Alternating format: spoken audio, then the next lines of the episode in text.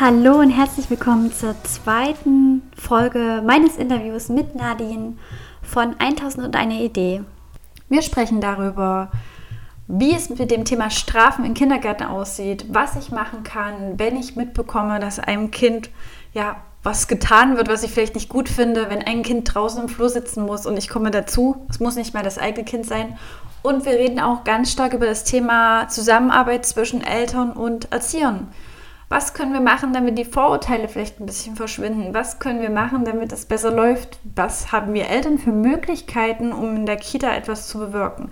All das habe ich in dieser Folge mit Nadine besprochen. Ich kann dir versprechen, es ist sehr interessant und aufschlussreich und hat auch für mich viele neue Informationen ja, gegeben, einfach wie es auch hinter den Kulissen aussieht, wenn man das als Eltern gar nicht so mitbekommt.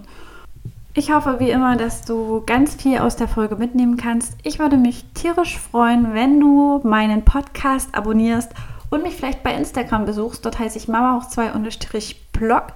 Ja, und solltest du Anmerkungen, Wünsche, Kritik oder, oder, oder haben, schreib mir doch gerne eine E-Mail. Alle Infos findest du wie immer in den Show Notes und kannst dort auch im verlinkten Blogbeitrag nochmal nachlesen.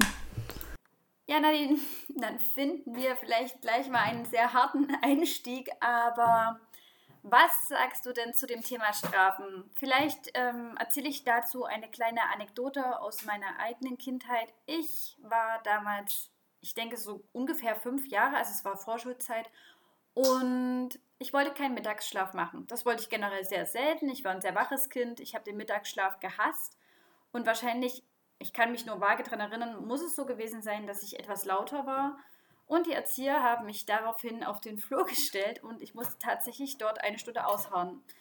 Ja, und eine andere Sache, die mir noch sehr, sehr im Gedächtnis geblieben ist, war zum Beispiel mein Bruder, der im Krippenbereich war, in der gleichen Kindertageseinrichtung den haben die Erzieherinnen auch beim Mittagsschlaf, wahrscheinlich war das so ein Brennpunktthemen bei uns, ähm, nicht zu mir gelassen. Ich weiß noch, er hat geweint und sie haben gesagt, du darfst nicht zu deiner Schwester gehen. Und ich habe aber dann auch das Weinen angefangen, weil ich mich total ja, hilflos gefühlt habe und irgendwie schuldig. Ich habe ihm helfen wollen, aber es wurde nicht zugelassen. Und das war ein ganz schlimmer Moment, der, ja, man sieht es ja daran, der sich auch noch heute bei mir immer wieder ins Gedächtnis ruft. Ja.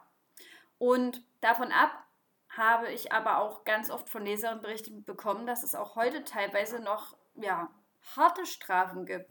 Also von wir lachen Kinder aus, die eingepullert haben, bis hin zu wir dürfen mal alle das Kind schubsen, über das Kind muss draußen im Flur sitzen oder in die stille Ecke. Ja. Und ich hoffe, du sagst jetzt, dass du das natürlich nicht okay findest, aber ja, was findest du dazu? Was denkst du darüber?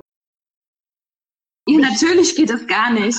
Und ich habe ich hab zum Beispiel auch, äh, was dazu beizutragen habe, auch gehört, ähm, dass einem ein Kind einem anderen Kind auf Druck der Erzieherin hin ein Pflaster auf den Mund kleben sollte. Das ist ungefähr jetzt sechs, sieben Jahre her vielleicht. Genau. Nee, das geht alles gar nicht. Eindeutig Gewalt, äh, absolutes No-Go. Wenn ich das auch nur im Ansatz äh, sehe, ähm, ich will nicht sagen, gibt's Ärger, aber dann hat das Konsequenzen.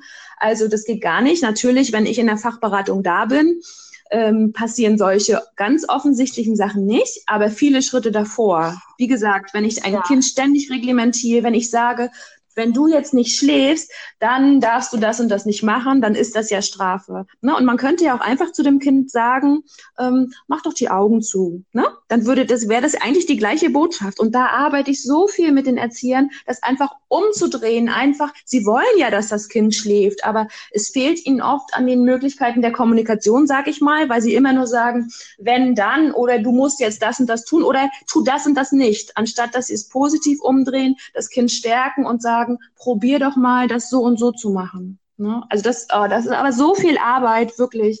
Das ist super schwer. Aber das sieht man übrigens ja bei vielen Eltern auch. Ne? Wenn ich also in Rostock in der Bahn sitze und höre, wie Eltern mit ihren Kindern sprechen, ja, da würde ich auch manchmal eingreifen wollen, mache ich dann nicht, aber ich auch denke, Mensch, es wäre so einfach, das einfach andersrum zu sagen und das Kind dadurch zu motivieren und nicht zu sagen, äh, pass aber auf, mach aber das und das nicht und immer diesen Druck aufzubauen. Ja, da habe ich also auch große Schwierigkeiten mit. Mhm.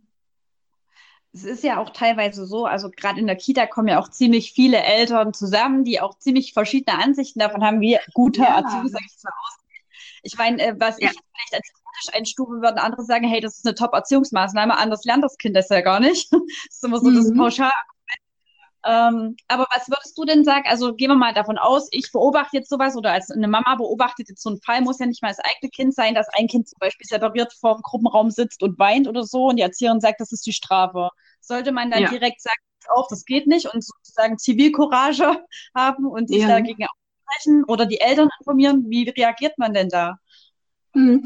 Also das kommt jetzt ein bisschen auf die Situation an. Also habe ich zum Beispiel die Zeit oder muss ich zur Arbeit? Also ich würde vielleicht schon die Erzieherin ansprechen, auch damit sie merkt, dass ich es gesehen habe. Ja, sonst wird es vielleicht auch abgestritten und in dem Moment kann ich direkt reagieren. Sie wird sowieso irgendwie pampig reagieren wahrscheinlich. Also wenn sie quasi ertappt wurde, weil sie ja weiß, in der Regel weiß, dass es nicht so in Ordnung ist. Das habe ich also in der Fachberatung auch schon öfter erlebt, wenn ich manchmal durchs Haus gehe, irgendwo auf dem Flur und sehe dann oder höre manchmal, ja sehr strenge Worte oder erlebe auch ein Kind. Und dann habe ich nämlich, also vielleicht nochmal eine kurze Situation, also da war ein Kind, das hat ein Tablett gehabt mit Essen und es ist irgendwie, ähm, hat geweint und es war nicht klar warum. Und dann ähm, kam die Erzieherin aus der Küche, also ein bisschen Wutanbrand, sage ich mal, und hat nur gesagt, das Kind soll das Tablett, weiß was ich da hinstellen und ich war so ein bisschen, das war so sehr wirsch und äh, das Kind war auch irgendwie geschockt und alle anderen standen auch so, also war eine ganz komische Situation. Und dann hat die Fach, ähm, hat die Erzieherin mich gesehen und erstmal nichts gesagt. Und später kam sie zu mir und hat gesagt, na ja, aber das Kind heult ja immer ganz schnell. Also wieder irgendwie sich gerechtfertigt für diese Art und Weise. Und das äh, ist natürlich auch dann nicht in Ordnung. Ne? Finde ich auch schwierig. Ähm, ja, und bei der Situation, also wie greife ich ein, wenn ich äh, bestimmte Sachen sehe, da, das muss ich wirklich ganz individuell abhängig machen. Und ich würde sagen, ja, direkt ansprechen oder eben auch zur Leitung zu gehen, ähm, um das zu besprechen, damit die Leitung vielleicht dann auch mit der, also ganz bestimmt auch mit der Erzieherin spricht. Also nicht einfach zuzugucken. Das ist genauso, wenn ich irgendwo auf der Straße bin und ich sehe, dass ein Kind ähm, ja irgendwie gewalttätig behandelt wird, ne, dann muss ich da auch reagieren. Also das ist mein Auftrag. Ne? Das hat also was mit Zivilcourage zu tun, aber erst recht auch in der Kita. Und ich möchte ja auch nicht, dass nächstes, kind, nächstes Mal mein Kind das Kind ist. Und solche Erzieherinnen müssen unbedingt Konsequenzen spüren. Ja, sie müssen also merken, dass das gar nicht geht und dass es auch nicht die Pädagogik ist, die das Kind, äh, die die Kita vertritt. Ne?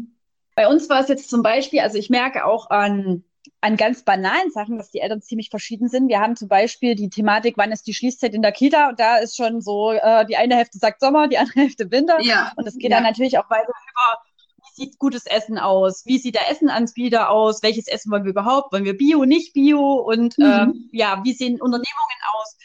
Generell ist es ganz schwierig, das hatte ich ja vorhin schon gesagt, mit den Eltern, weil ziemlich viele Eltern verschieden sind. Jeder Erzieher ist verschieden. Äh, verschieden. Und mhm. wie denkst du, sieht denn dann, also im Optimalfall die Zusammenarbeit mit den Eltern aus? Kann man das schaffen, die überhaupt irgendwie dahin zu lenken, dass sie sich zusammenfinden, einen Nenner finden?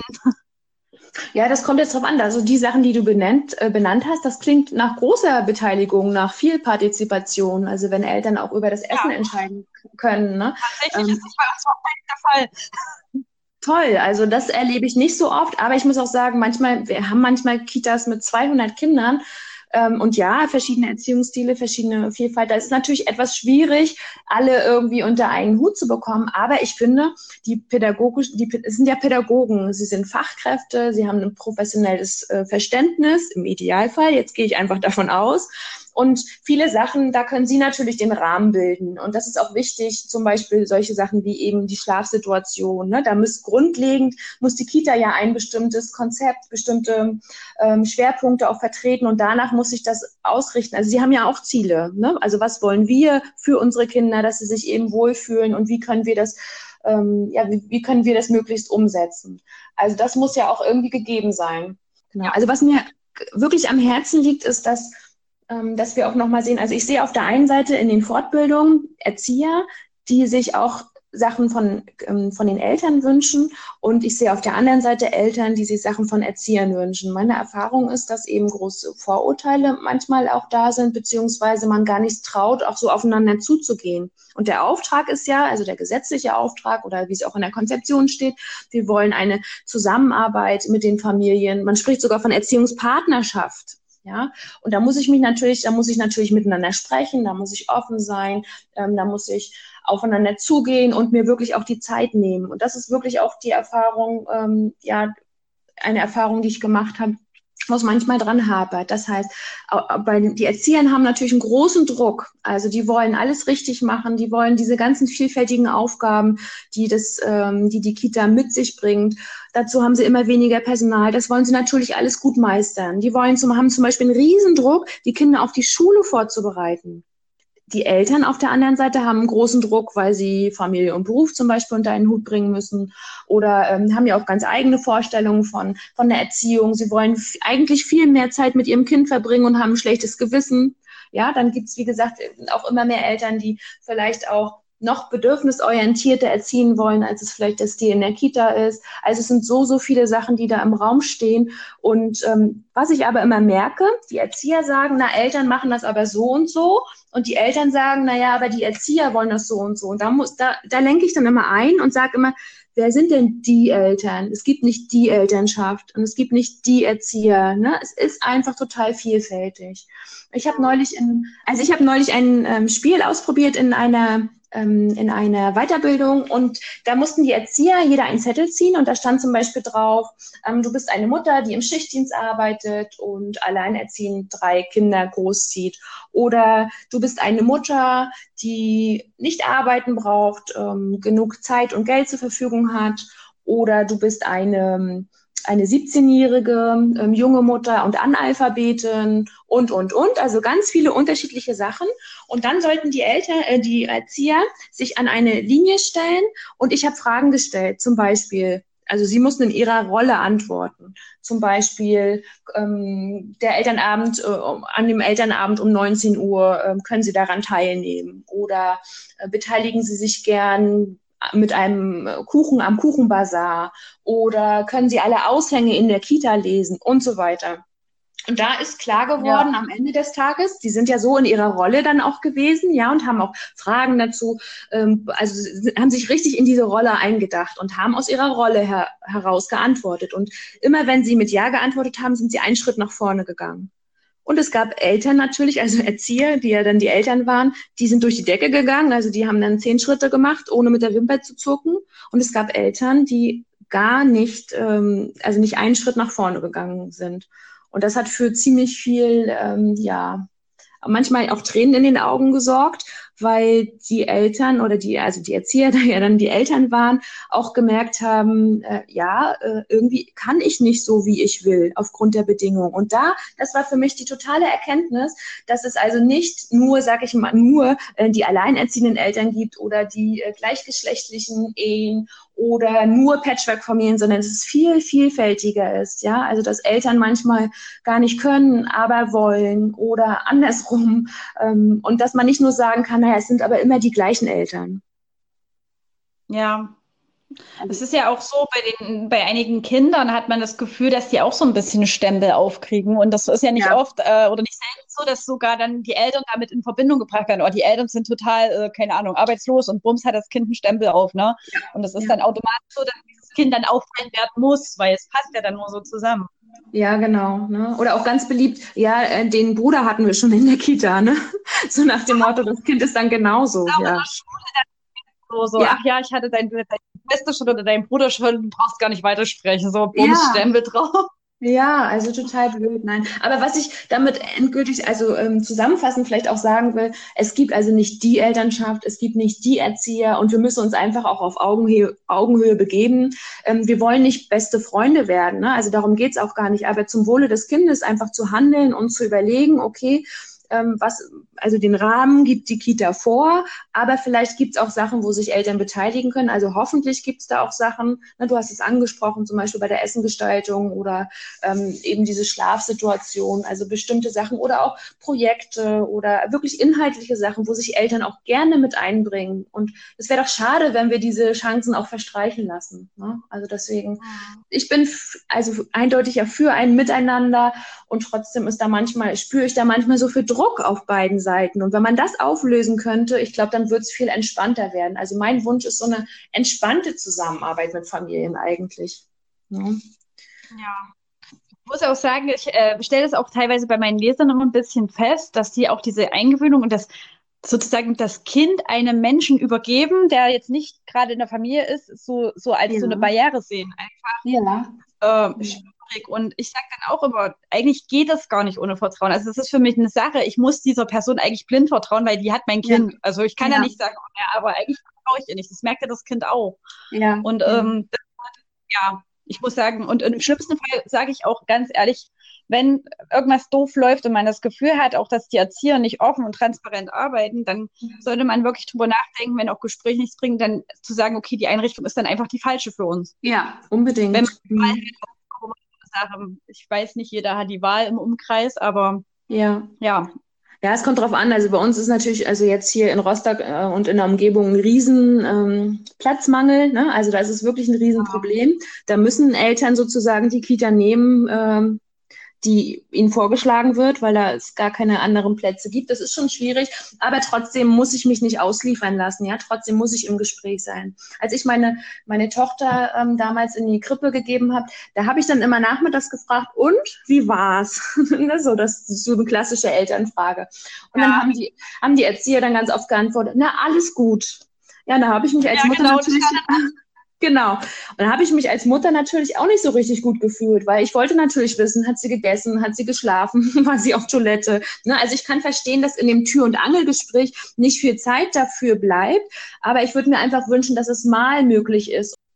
Jetzt äh, haben ganz viele Menschen zugehört und ich möchte gerne nochmal auf deinen tollen Account verweisen. Ähm, kannst du vielleicht in drei Sätzen sagen, was bei 1000 und eine Idee zu sehen ist? Ja, also beim, äh, auf meinem Account, auf meinem Profil bekommt man ganz viele Spielideen für Kinder. Es geht ganz viel um Alltagsmaterialien ähm, und man bekommt auch eine ganze Menge Pädagogik an die Hand, so wie wir jetzt gesprochen haben. Also auch für äh, Ideen, was man mit Kindern machen kann und Ideen, wie ich vielleicht mit Kindern auch umgehen kann. Also ganz viel Bild vom Kind auch, Haltung, vor allem in den Stories. Und man kann mich eben auch äh, buchen für Fortbildung ähm, und Konferenzen oder Elternabende zum Beispiel. Und da, davon erzähle ich eben auch viel in den Stories und äh, nehme euch mit. Und in dem Feed sieht man eben ganz viele praktische Ideen zum Forschen, Spielen und Entdecken, weil ich einfach denke, im freien Spiel können Kinder so viel lernen und es macht so viel Spaß und Freude. Und da kann man einfach vielleicht Ideen sammeln, die auch ähm, selber einem Spaß machen als Erwachsener. Ja, also ich mache viele Sachen davon auch und würde mich freuen, wenn ihr da mal vorbeischaut.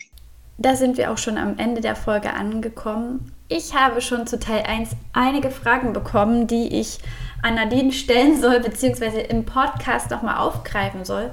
Wenn du dir jetzt denkst, Mensch, ich hätte jetzt gerne die Frage gestellt, aber sie wurde nicht beantwortet, dann schreib mir doch gerne bei Instagram oder auch eine E-Mail. Ich werde mir das notieren und werde Nadine dann fragen, ob sie nochmal auf eine erneute Runde Lust hat und ja, das Thema dann hier im Podcast besprechen.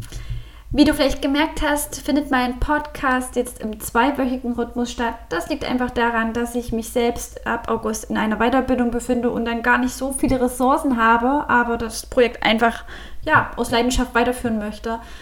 In zwei Wochen wird es dann um das Thema Alleinerziehend gehen. Dort habe ich auch ein Interview mit Silke geführt von Gut Alleinerziehend und ich kann dir so viel versprechen. Es wird sehr emotional, aber auch eben sehr interessant. Ich freue mich, wenn du dann wieder dabei bist und bis dahin sage ich nur Ciao und danke fürs Dabeisein.